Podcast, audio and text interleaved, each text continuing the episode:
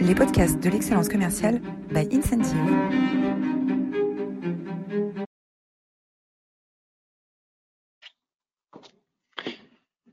Bonjour à tous, bienvenue dans cette nouvelle édition des Masterclass de l'excellence commerciale. Euh, j'ai l'immense honneur et le plaisir de recevoir euh, aujourd'hui le directeur de l'exécutif master des ressources humaines de Sciences Po Paris, Michel Barabel. Bonjour Michel.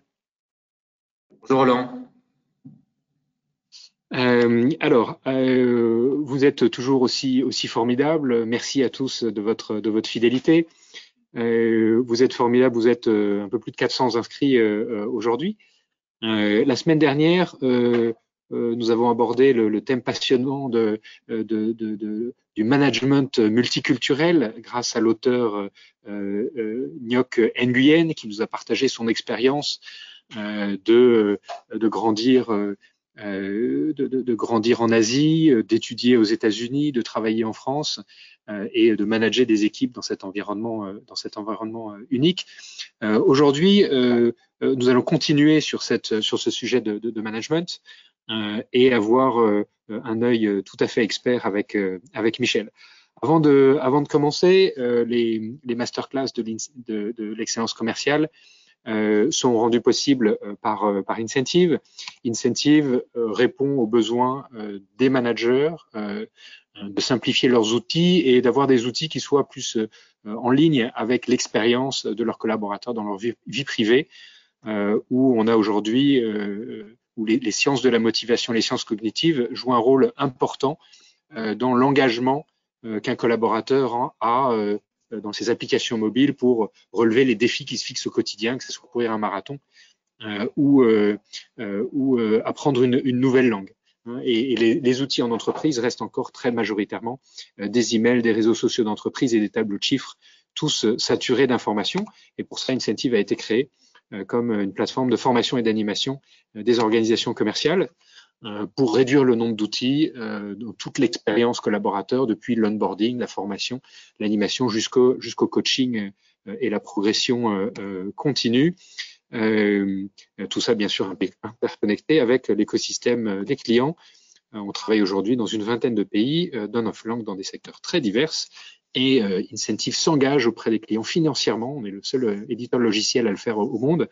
on s'engage financièrement sur l'atteinte des objectifs opérationnels fixé euh, avec les clients. Et à ce jour, on a contribué à 320 millions d'euros de croissance additionnelle pour nos clients. Voilà, la page de publicité euh, est terminée. Et euh, j'ai le plaisir euh, d'accueillir donc Michel, Barbel. Euh, Pablo, est-ce que tu peux nous dresser le, portrait de Michel en quelques minutes? Oui, bien sûr. Bonjour tout le monde. Bonjour Roland et bonjour Michel. Donc, Michel, avec une expérience de plus de 20 ans dans la fonction RH, euh, vous êtes directeur de l'exécutive master RH de Sciences Po Paris, directeur scientifique de deux certificats, manager à l'ère digitale et management et leadership complexe. Vous dirigez également différentes formations de l'IAE Gustave Eiffel. Vous êtes membre fondateur du MAG RH, trimestriel digital dédié aux questions RH et dirigez les éditions du Lab, du Lab RH.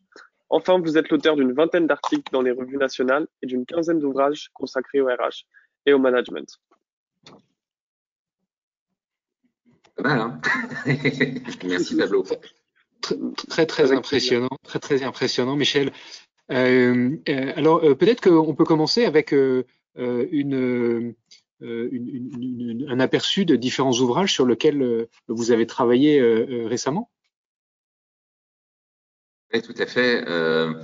c'est vrai que c'est vrai que je suis un auteur euh, aussi bien dans le champ des RH que dans le champ du, management. Et toute la, toute la feuille, c'est pas affiché, Roland. Je pense qu'il faut cliquer une ou deux fois pour avoir l'ensemble des, articles. Et euh, je suis l'auteur d'un ouvrage que vous connaissez peut-être, qui s'appelle Manager, les, les, meilleures pratiques à l'ère du digital, qui est une grosse encyclopédie de près de 1000 pages. Mais, euh, mais l'année dernière, pendant le premier confinement, j'ai produit un ouvrage dédié aux problématiques RH et management à l'ère du Covid-19 et un autre sur l'intelligence artificielle au service des RH et management. Et c'est fort de ces différentes publications que je vais vous présenter euh, et répondre à une question qui est loin d'être évidente. Comment manager à l'ère de la Covid-19 Pour cela, on aura euh, euh, donc un temps, un plan structuré en, deux parties.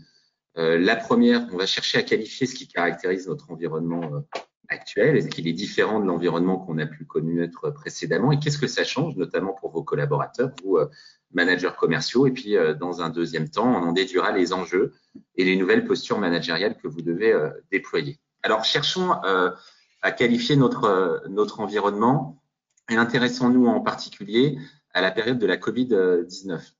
On peut, on peut encore avancer, Roland, au slide juste, ah, juste après, encore après. Euh, beaucoup d'auteurs, en fait, comme vous voyez le Klaus Schwab, pensent que la Covid-19 est une grande révolution, qu'elle va générer ce qu'on appelle le monde d'après, qu'il y aura un futur, euh, euh, un futur du travail. Et, en fait, moi, après une étude assez approfondie, j'ai plutôt l'impression que cette ère Covid-19, elle a amplifié un certain nombre de phénomènes qui sont au jour dans nos organisations et dans notre environnement depuis une vingtaine d'années. Et je vais vous essayer dans un premier temps de vous expliquer euh, pourquoi. On a pour cela euh, une grille. On peut, on peut enchaîner, Roland. Vous connaissez euh, peut-être, juste avant, pardon, une, une grille que vous connaissez peut-être, un acronyme VUCA. On entend beaucoup parler. notre environnement serait devenu volatile, éphémère, difficile à appréhender, incertain, plus de possibilités de faire de la, de la stratégie complexe, trop d'éléments pour pouvoir euh, l'appréhender dans sa globalité, ambigu avec des signaux euh, contradictoires.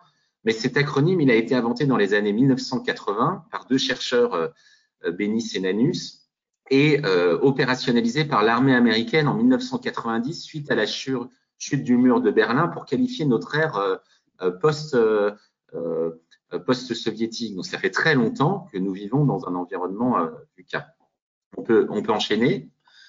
À titre, d'illustration, euh, il y a des phénomènes qui sont à jour depuis euh, une vingtaine, trentaine d'années dans notre euh, environnement qui paraissent invisibles, mais vous ne le savez peut-être pas, mais depuis un mois, pour la première fois en France, le nombre de cadres a dépassé le nombre d'ouvriers et le nombre de professeurs, professions intermédiaires a dépassé le nombre d'employés.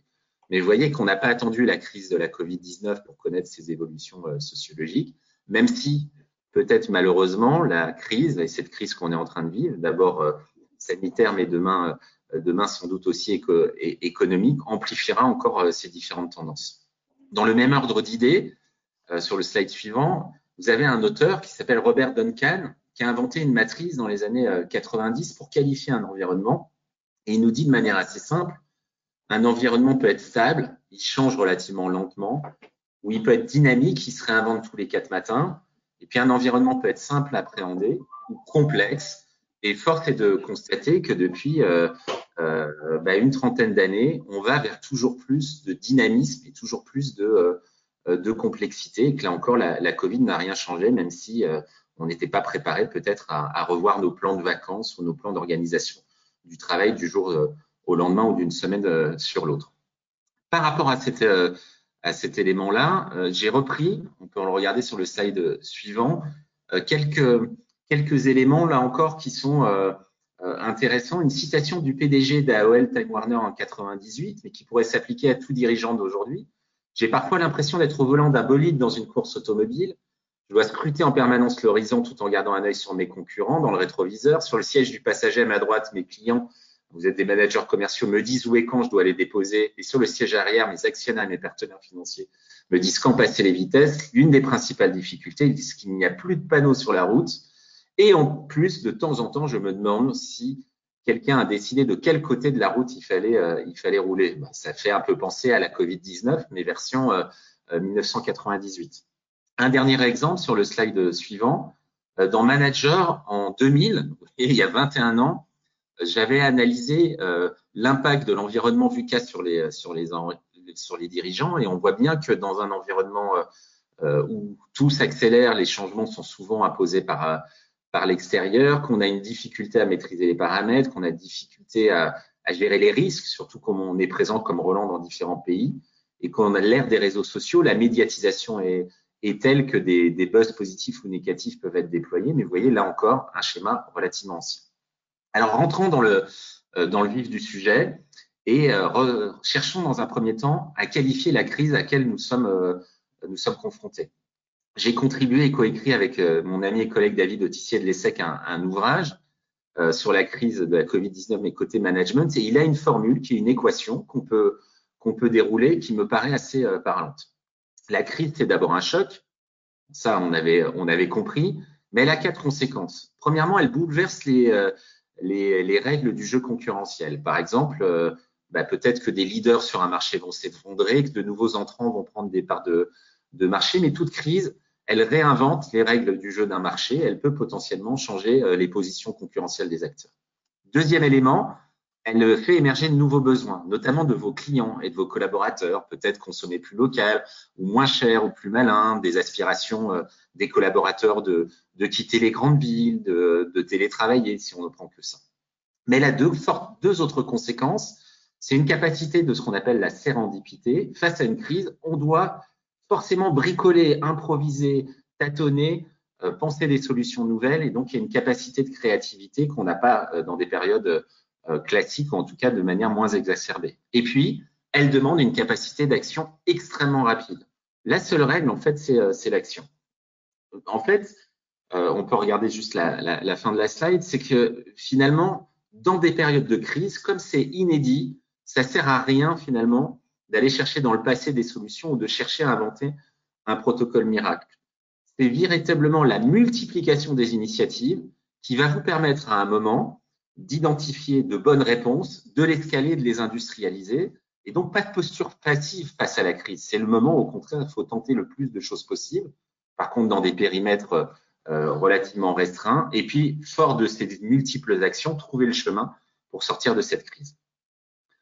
Par rapport à ce, ce contexte, il y a une inversion euh, assez clé et qui vont s'afficher. C'est-à-dire que dans le monde euh, traditionnel, euh, le rang 3, c'est qu'on on cherche potentiellement à ce qu'un individu ait des capacités d'adaptation au quotidien, des capacités de, résilience. Éventuellement, ce qui est mieux, c'est qu'il sache optimiser le présent. Et puis, la, capacité la plus valorisée de rang 1, euh, c'est cette capacité à se projeter vers le, vers le futur.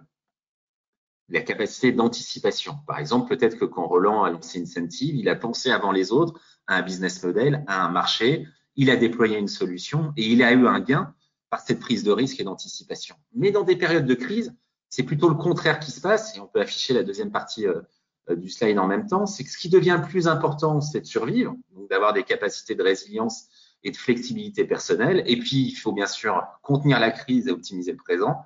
Puis la stratégie et le futur, on y pensera dans un deuxième temps. Par rapport à ça, on a comme enjeu de développer ce qu'on appelle la notion d'antifragiliser des collaborateurs. Alors, je ne sais pas si vous connaissez ces travaux euh, de Taleb, qui est un chercheur euh, libano-américain qui a sorti un premier ouvrage qui s'appelle Les signaux noirs. C'est un peu ce qu'on vit en ce moment, et puis un deuxième antifragile. Mais il nous dit finalement que face à la crise, il y a trois types d'individus. Le collaborateur ou le manager fragile, c'est quelqu'un qui perçoit la crise comme une catastrophe, un affaiblissement, parce qu'il est dépendant à l'environnement et puis il privilégie les environnements stables et prévisibles dans sa vision, dans le meilleur des cas, après la Covid-19, il reviendra à sa situation initiale, mais avec des séquelles. Ça sera moins bien demain. Et à l'autre bout du continuum, le collaborateur antifragile est au contraire quelqu'un qui voit la crise comme un challenge à relever une occasion de se renforcer. Il va déployer des apprentissages, des postures réflexives pour chercher à capitaliser sur la crise, à innover et à sortir plus fort de la crise. Ce que nous montre Taleb, c'est qu'on a tous tendance, quand on a été peu euh, exposé à une crise, à être plutôt fragile et qu'on doit tous développer des capacités euh, d'antifragiliser. En particulier, on va le voir dans le slide suivant, en tant que manager et en tant qu'organisation, on doit premièrement réduire la dépendance individuelle des gens aux prévisions, puisqu'on peut plus prévoir demain. Vous voyez que le gouvernement, il ne peut rien se tromper tous les, tous les quatre matins là-dessus. Donc, il faut accepter cette posture d'humilité et d'incertitude face au passé. On doit sortir d'une tyrannie, de l'expertise et plutôt privilégier l'apprentissage avec ce fameux slogan J'apprends donc je suis. Et puis dans les organisations, on doit créer des environnements bienveillants, encourager les, initiatives. Je ne sais pas si vous êtes familier de ces deux termes, les serial learners, des apprenants permanents, des gens qui ont le goût d'apprendre quotidiennement et en continu, et puis des rebelles constructifs. Vous savez, comme cet infirmier euh, de l'hôpital de, de Moulin fan de plongée qui, euh, euh, en juillet 2019, s'était acheté un masque Décathlon un peu moderne, intégral, pour aller sous l'eau et qui, face à la pénurie des masques dans ses hôpitaux, en a fait l'acquisition d'une centaine, les a remis à tous les soignants et c'est le seul hôpital de France où il n'y a aucun infirmier qui a été euh, ou infirmière ou médecin qui a, qui a eu le, la Covid-19 face à cette capacité à avoir contourné un outil grand public et à l'avoir adapté. Donc, vous voyez, cette crise de Covid-19, elle nous pousse à produire euh, des, des, comportements d'antifragilité. Sur le slide euh, d'après, euh, comme vous pouvez le, constater, c'est mon premier point à vous, euh, managers commerciaux. Euh, en période de crise, en fait, on a tendance à se refroidir. On a peur, en fait. On est dicté par des émotions négatives. Est-ce que je vais attraper le Covid? Est-ce que je vais mourir? Est-ce que je vais perdre mon, emploi? Donc, il y a un repli sur soi assez classique et une crise existentielle. Quel est le sens de ma vie? Est-ce que j'ai raison d'habiter ici, de faire ce job Vous avez le devoir, en tant que manager, de pousser vos collaborateurs à exprimer leurs émotions. Mais pas que les positives, hein, pas que les messages d'espoir sur l'avenir, mais aussi les émotions négatives. Et dans les différentes euh, recherches et travaux et enquêtes que j'ai pu mener, les organisations dans lesquelles on a, les collaborateurs ont pu exprimer leurs émotions négatives sont, mieux sortis que les autres. Parce que exprimer ses peurs, c'est les extérioriser et c'est pouvoir plus facilement se projeter vers l'avenir et repartir vers un, vers un futur souhaitable. Deuxième leçon pour vous, euh, euh, les managers, le slide euh, suivant Roland, c'est que finalement, une crise, c'est le chaos. Et un individu ne peut pas se construire dans le chaos. Donc, un individu a besoin de ce qu'on appelle des points invariants, de repères, de sanctuaires, de, de rituels. Sinon, ses capacités de rebond et d'apprentissage vont être limitées. En tant que manager, vous devez créer des routines organisationnelles qui amènent de la quiétude à vos collaborateurs un rendez-vous à telle heure, un, café virtuel, euh, des réunions, des cycles, parce que ces petits rituels vont donner le sentiment au collaborateur qu'il y a des éléments de stabilité dans l'environnement qu'on vit et vont lui permettre de, se construire. Donc, c'est la deuxième leçon. Comment je crée des zones de stabilité pour, euh, mes équipes. Troisième leçon, dans le slide suivant, euh, en fait, vous êtes des managers commerciaux, euh, Roland est un dirigeant, donc vous avez été sur le pont pendant cette crise. Cellule de crise, interpréter les textes législatifs, préparer l'activité partielle, préparer le télétravail, basculer les outils. Vous êtes épuisé, mais vous avez été des acteurs. Vous avez le sentiment de pouvoir peser sur cette crise, de pouvoir faire la différence. Beaucoup de, vos collaborateurs ont au contraire été en posture passive. Ils ont subi la crise. Il est extrêmement important de leur donner du pouvoir, de, les de leur permettre aussi d'être en situation d'acteur pour qu'ils aient le sentiment d'être maître de leur destin. Donc un manager en période de crise, il n'est pas simplement là pour informer, pour dire les décisions qui ont été prises par le cellule de crise, mais aussi pour solliciter les collaborateurs, les associer à des prises de décisions, leur poser des questions pour donner le sentiment qu'eux aussi ont la main sur la crise et vont pouvoir potentiellement euh, en sortir euh, grandi. Donc c'est la troisième leçon euh, managériale de la Covid-19. Sur le slide d'après, euh, plus globalement, cette crise, elle change les rapports au monde de vos salariés. Là encore, hein, la grille que je vais vous présenter, je l'ai conceptualisée en 2014. Vous voyez qu'il s'est passé euh, euh, de l'eau sous le pont, comme on dit dans l'expression coutumière. Mais vous allez voir, elle a toute son acuité, ses rapports au monde sont renforcés. On est dans un monde de plus en plus digital. D'ailleurs, Incentive, c'est une appli. Hein, c'est c'est pas un outil du monde physique. Où on sait que les individus ont un attrait toujours plus important pour le monde, pour le monde virtuel. Ce que ça veut dire pour un manager, c'est que vous devez à la fois faire vivre une expérience physique de qualité, mais également une, expérience à distance de qualité dans le cadre d'un travail hybride. Ça pousse à réinterroger les outils, à les rendre intuitifs, à les rendre faciles à, à utiliser, à être centrés sur l'expérience de vos collaborateurs dans le monde digital. Deuxième rapport qui se modifie, c'est le rapport au temps on n'arrive plus à se projeter, on vit l'instant présent, on est vraiment dans le carpe diem, dans le pragmatisme. Euh, vos collaborateurs n'ont pas envie de savoir les promesses que vous leur faites pour 2023 euh, quand l'horizon économique sera plus clair. Ils ont besoin de savoir ce que vous faites pour eux maintenant.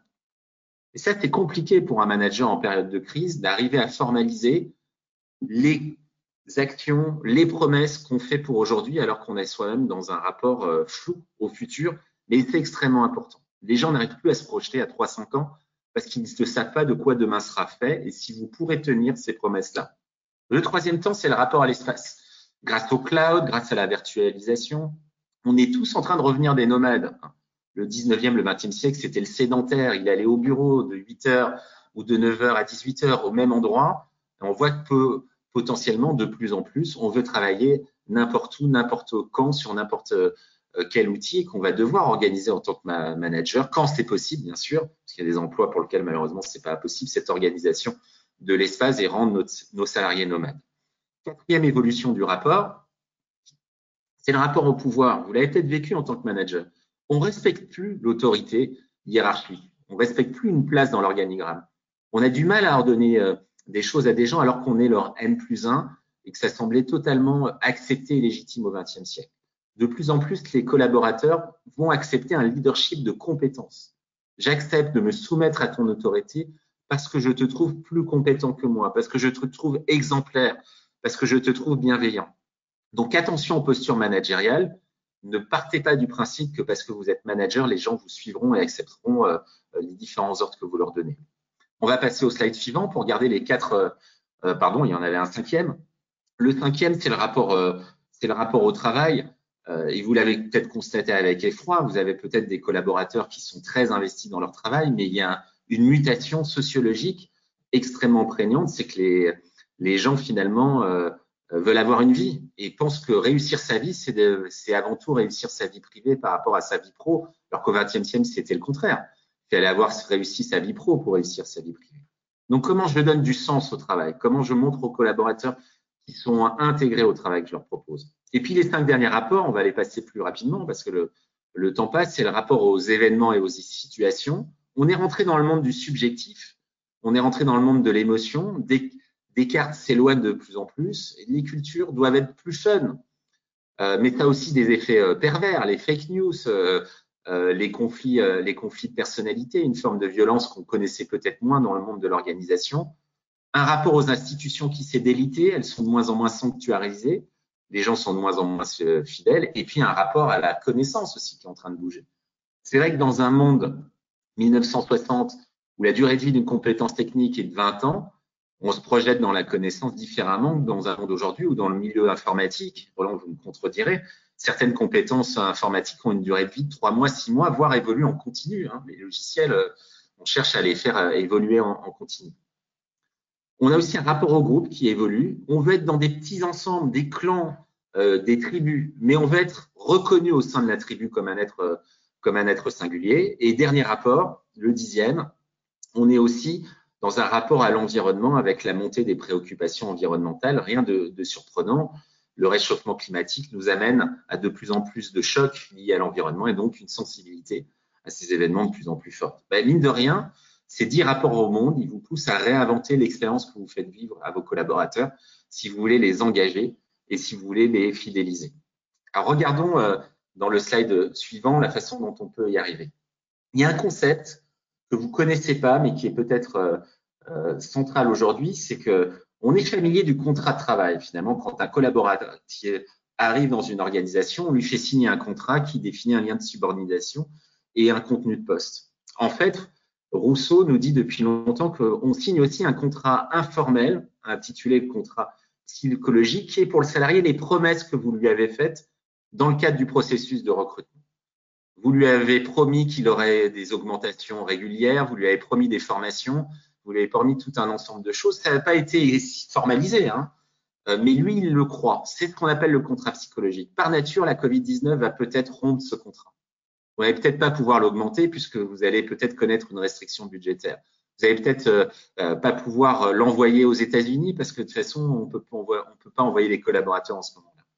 Sachez que euh, les collaborateurs ne comprennent pas d'eux-mêmes les ruptures du contrat psychologique, même quand il y a une crise majeure. Vous avez un rôle en tant que manager d'expliciter que le contrat ne pourra pas être tenu et pourquoi, et de formuler un nouveau contrat. Sinon, il y aura du désengagement, de la déception et du sabotage. Ne sous-estimez pas la force du contrat psychologique que vous aviez noué avant la crise avec vos collaborateurs. Slide suivant on a aussi euh, un autre point qui est euh, assez clé, c'est que trop de changements tuent le changement. Dans une étude récente d'Associés Montréal, il y a des chiffres qui font froid dans le dos auprès de collaborateurs de multinationales du monde entier. 41% des salariés n'arrivent pas à qualifier un changement de succès ou d'échec. 84% des salariés n'arrivent plus à distinguer les changements entre eux au sein d'une organisation. Donc, vous devez, en tant que manager, créer ce qu'on appelle des histoires, du storytelling, des fils rouges. Vous ne devez pas empiler les changements les uns après les autres, mais les articuler. Et pour ça, déployer ce qu'on appelle le VUCA 2.0, qu'on va découvrir dans le, dans le slide suivant. VUCA, vous vous souvenez, c'était volatile, complexe, ambigu, incertain. Bah, si l'environnement est volatile, il faut de la vision. Il faut une capacité dans, euh, euh, dans l'organisation, en tant que dirigeant, en tant qu'équipe, d'avoir un projet qui fait sens pour l'organisation. Si c'est incertain, il faut des clés de compréhension, il faut une proposition de valeur unique dans votre organisation. Si l'environnement est complexe, il faut de la clarté, de la compassion, du collectif et du courage. Et si l'environnement est ambigu, faut de l'adaptabilité, de l'agilité et penser, mais ça vous êtes euh, peut-être maintenant habitué, en, modèle de cycle beaucoup plus court et une culture du feedback beaucoup plus, euh, forte. On déroule euh, notre, avancée, on a, bientôt fini. Alors, à, quoi va ressembler ce qu'on appelle le, le futur du travail? Le premier point sur le slide d'après, c'est de faire très attention à éviter ce qu'on appelle les modes managériales. Vous savez, en management, en fait, il y a des modes qui viennent des États-Unis, qui se diffusent par des cabinets de conseil et des grands groupes, et qu'on a euh, souvent euh, tendance à déployer dans les entreprises sans y réfléchir. Et l'une de ces modes, c'est par exemple le télétravail ou le travail hybride. Bah, finalement, les salariés ont apprécié, donc je vais généraliser le télétravail à raison de trois jours, euh, trois jours par semaine. Si on regarde le slide suivant, et il est intéressant, euh, on peut constater qu'en fait, dans les travaux qu'on a mis en place au niveau mondial, le désir du 100% télétravail, ça concerne très peu de gens en fait, 10%. Le désir du 100% présentiel, ça concerne euh, un peu plus de gens, mais ça reste minoritaire, c'est 24%. Donc, il faut qu'on intègre que 66%, c'est-à-dire les deux tiers de nos collaborateurs, aimeraient une hybridation de leur temps de travail avec du temps à distance, du temps présentiel, mais aussi du temps dans des tiers-lieux mais pour des fonctions différentes. Je veux travailler chez moi pour les projets déjà lancés, parce que j'ai une concentration supérieure.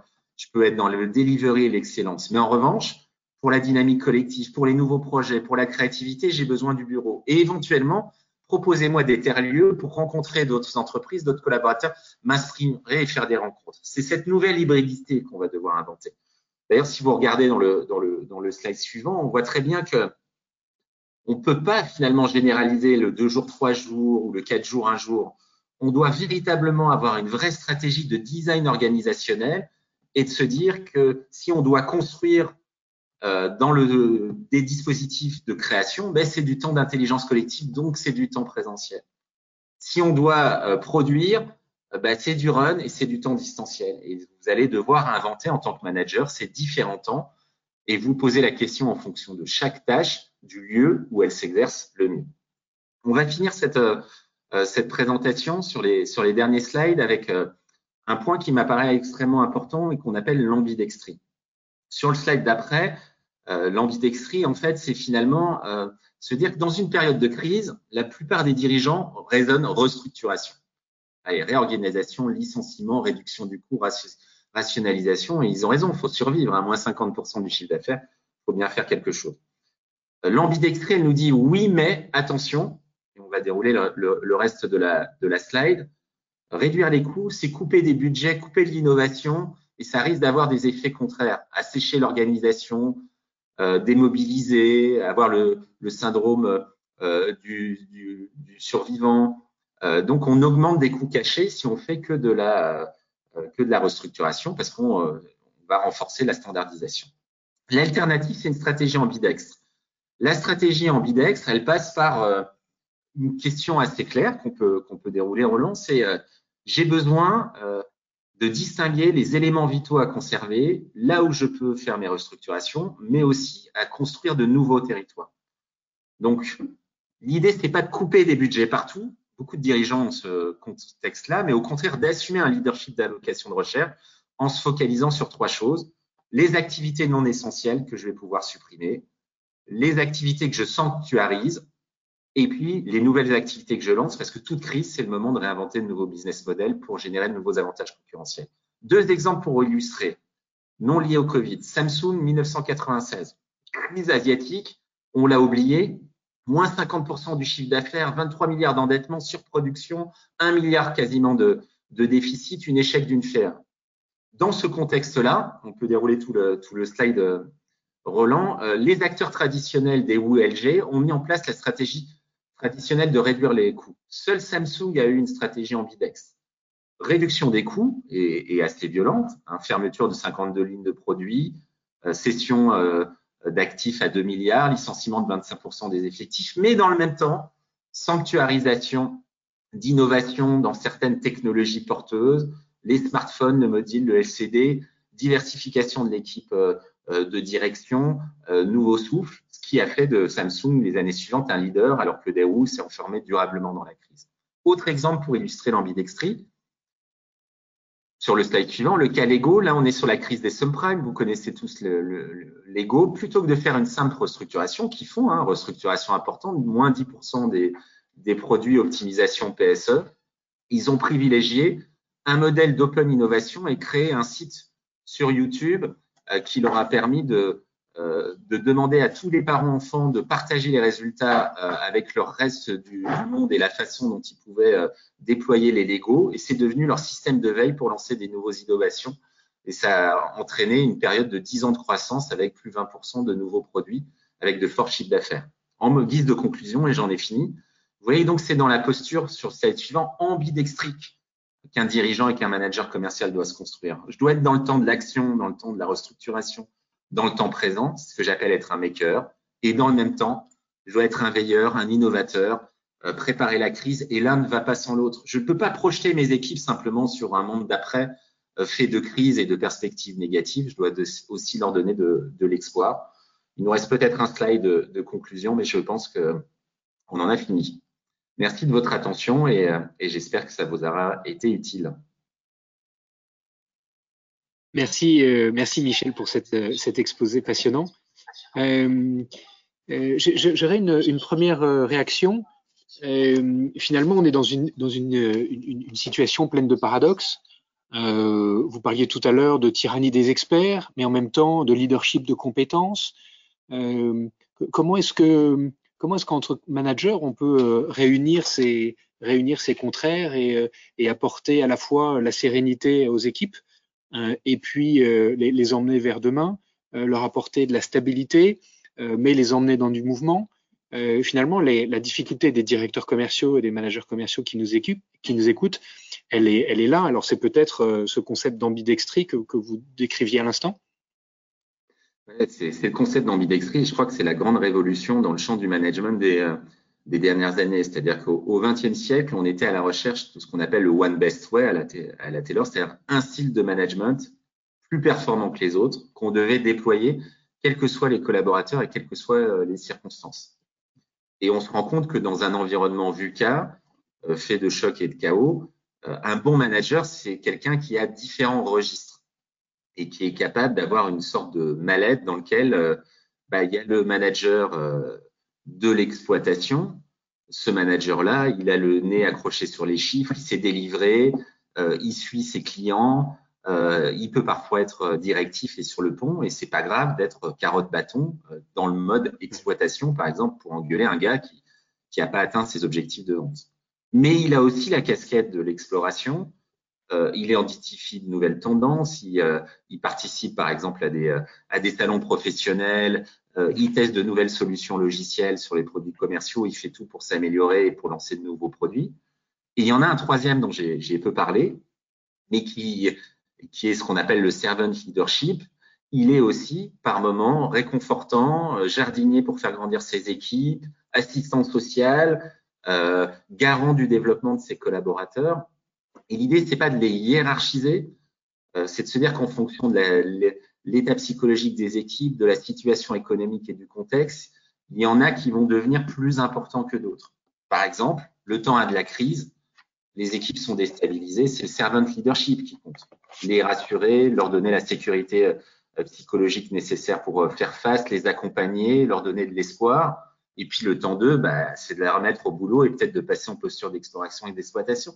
Et je pense que c'est ça qui est difficile parce qu'on a plutôt tendance à travailler certaines forces, alors qu'aujourd'hui, le manager doit avoir plusieurs styles qui vont varier en fonction des situations et du degré de maturité. Par exemple, des moments euh, où on va totalement être dans le laisser-faire. Ces équipes sont matures, ils se débrouillent bien. Euh, euh, il va plutôt que de les emmerder avec un reporting qui va assommer tout le monde, il leur laisse un degré de liberté quasiment totale, mais tout d'un coup, il y a un incident, il y a un problème avec un client, il atterrit comme sur une piste d'hélicoptère, il remet les choses au carré, il reprend le contrôle. Donc, on n'est pas habitué à devoir autant varier finalement son style. Et c'est ça qu'il va falloir apprendre à faire dans le monde du, management. Mais finalement, est-ce que ce que vous décrivez, Michel, de ce manager Shiva euh, capable à la fois de, rassurer, d'explorer, de laisser faire, de diriger, est-ce que ça, c'est pas un nouveau modèle euh, de, type de manager idéal? Non, parce que parce qu'en fait là, on donne des principes et on n'explique pas la proportion. C'est ça qui était gênant avant. C'est-à-dire que dans les modèles d'avant, on disait tous transformationnels, ou le bon manager, il est charismatique, ou euh, c'est pas un bon euh, manager. Là, on, on explique finalement que c'est situationnel et par nature, du coup, à chaque situation, il y a un bon modèle, mais qui va matcher qu'une période euh, donnée. Donc, bien sûr, il y a, il y a, un, il y a un contexte qui est propice à un bon style de management, mais qui doit, euh, qui doit, qui doit potentiellement se se réinventer. Et après, je pense que ce qui change aussi, c'est euh, dans des environnements VUCA, euh, les contextes d'entreprise vont devenir de plus en plus singuliers. La culture d'entreprise va devenir de plus en plus distinctive. Et donc, ce que fait Danone, bah, Nestlé ne pourra pas le faire. Ce que fait Incentive, euh, l'autre startup du même domaine le fera faire. Et donc, c'est un encouragement à aller assumer un travail en profondeur de son équipe, de sa culture, de son marché pour inventer la dynamique managériale et les postures qui vont bien dans ce contexte donné. D'ailleurs, euh, ce qui est intéressant dans le champ du, euh, management, c'est qu'avant, des, des, auteurs comme Gary Hamel ou autres nous disaient l'innovation la plus valorisée, c'était l'innovation produit ou l'innovation technologique. Mais finalement, dans un monde de l'IA, elle peut être facilement imitable.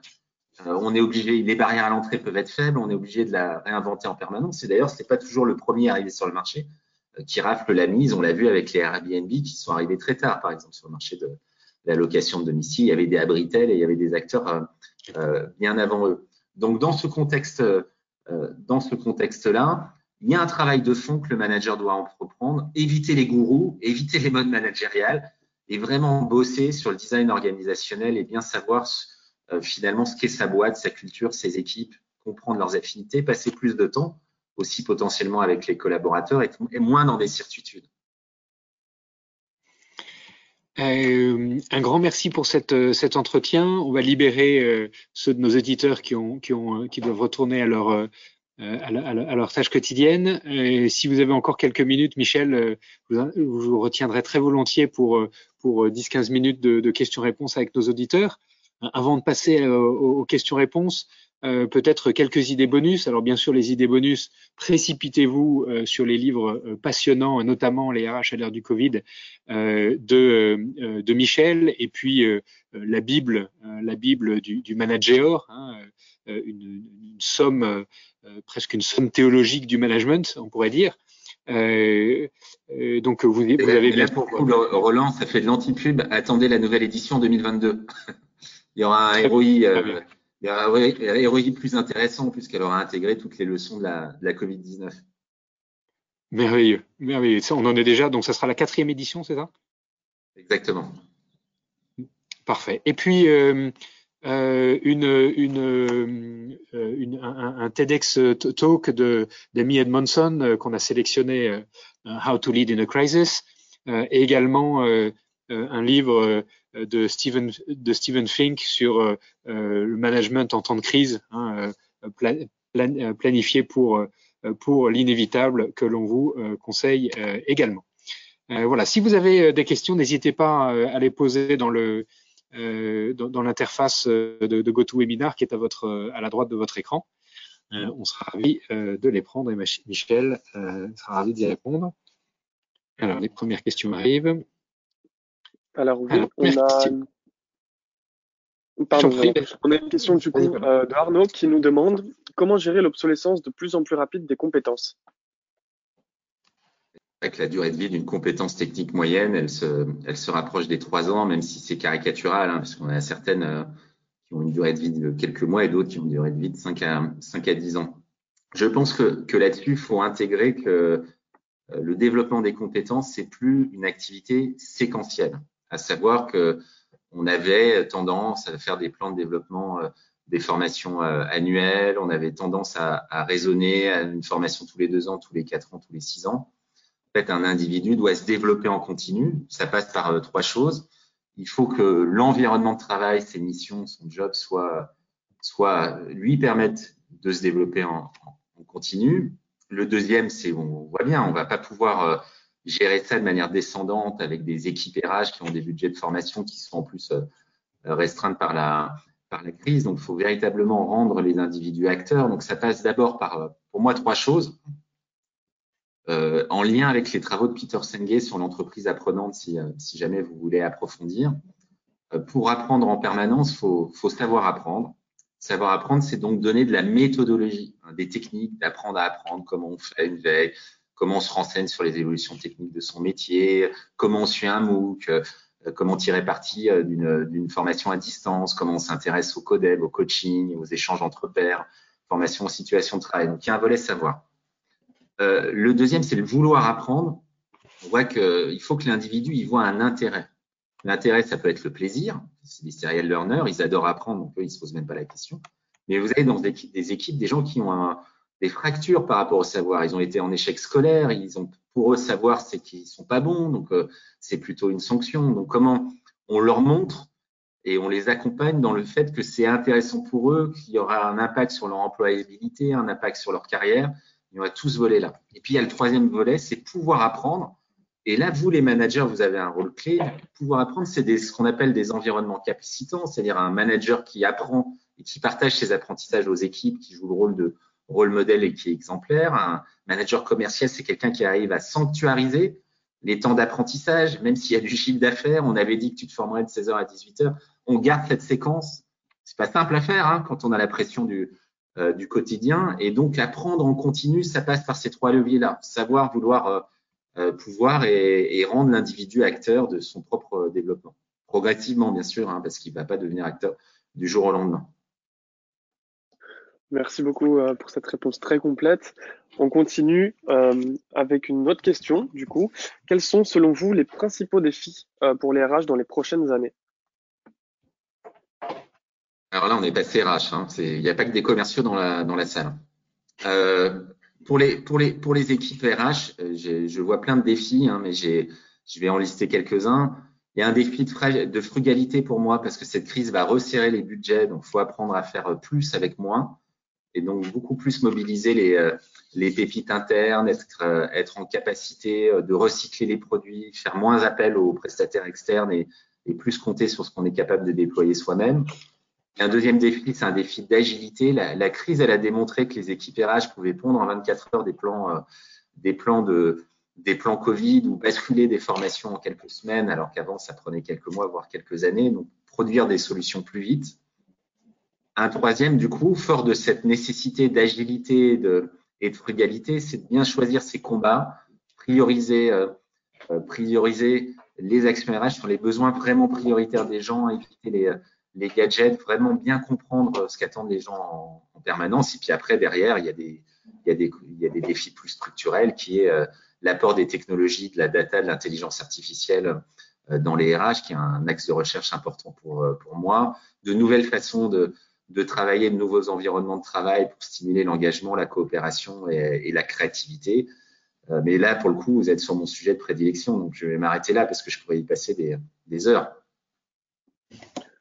Entendu. Euh, je, je, je, conclus du coup avec une dernière question de Thierry qui nous, qui nous dit très dense et instructif. La formation et le coaching des managers deviennent priorité de plus en plus visible. Avons-nous un gap visible et mesuré? Je pense qu'en fait, il ne faut pas voir euh, les évolutions managériales en cours comme on le voyait les, les changements au XXe siècle, c'est-à-dire un état 1 insatisfaisant et la volonté de devenir un manager à un état 2 qui nous mettrait euh, tranquille, mais il va y avoir un vrai gap hein, pour passer de 1 à 2. Tout ce qu'on se dit, pour moi, c'est plutôt des idéotypes et de l'amélioration en continu. Euh, donc ne, ne, vous faites pas des plans de révolution et de transformation et de réinvention, vous les tiendrez pas, la barre sera trop haute. Euh, Donnez-vous des objectifs de long terme et, et soyez vraiment dans un dispositif d'amélioration continue et de progrès continu et transformation continue de, de vos pratiques, logique de petits pas, dans ce qu'on appelle les quick wins en anglais, des, petites victoires. et une trajectoire et une trajectoire d'amélioration. De toute façon, il y a, des grandes leçons qu'on retire du management. Au XXe siècle, on recrutait des managers parce que c'était des bons performeurs, des bons experts. On se rend compte que ça pouvait avoir un certain nombre de problèmes parce qu'ils avaient des qualités, euh, euh, des qualités humaines et, et managériales peut-être moins avérées. Donc l'ambidextrie nous pousse à revoir le casting de nos managers et être beaucoup plus vigilants sur la dimension euh, euh explorateur et la dimension euh, servant leader qu'on était par, par avant. Et là encore pour vous les managers, ne ne vous réinventez pas tout seul, réinventez-vous avec vos équipes, faire de, faites de la co-construction avec collaborateurs, faites-en aussi les copropriétaires de nouvelles organisations euh, et, et ne, ne, vous prenez pas la tête, stratégie des petits pas, les petites victoires, un idéal type à long terme, mais avec des progrès continus et réguliers. C'est un conseil très pragmatique que je donne là-dessus. Merci beaucoup, Michel faire, les, faire, faire de nos collaborateurs les copropriétaires de nos organisations. Euh, c'est sur cette très très belle phrase que on va conclure, euh, Michel. Un grand merci. Vous nous avez fait voyager. Euh, vous nous avez fait voyager à travers euh, le, la gestion de la crise hein, et, la, et, la, formule d'Autissier. Vous nous avez fait voyager à travers le, le, développement de collaborateurs antifragiles. Vous avez fait voyager dans l'histoire avec, avec les exemples de Lego et de, et de Samsung.